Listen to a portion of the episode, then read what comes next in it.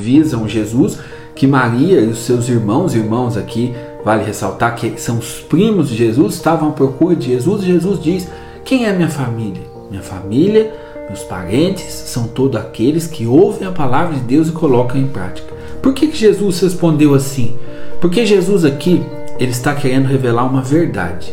E a verdade é a seguinte: a salvação não está mais como pensava o povo judeu, ligado à família, linhagem, ao sangue.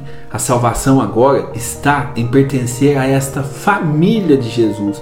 E quem é a família de Jesus? É aquele que observa a palavra de Deus, é aquele que ouve a, ouve a palavra de Deus e coloca em prática. Esse é membro da família de Jesus, esse vai alcançar a salvação.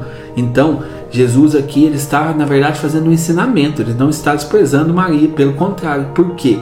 Se existe uma pessoa para nós que é modelo de ouvir a palavra de Deus, de cumprir a palavra de Deus, essa pessoa é Maria. Você quer se salvar? Você quer entrar para essa família de Jesus? Seja como Maria. Entre para a escola de Maria. Maria é aquela que renunciou a si mesma e obedeceu à vontade de Deus, que abriu mão da sua vida para viver os desígnios que Deus tinha para ela. Quem viver assim, com certeza fará parte desta família de Jesus e um dia estará lá no céu, junto de Deus, junto de Jesus, porque guardou a sua palavra nessa vida.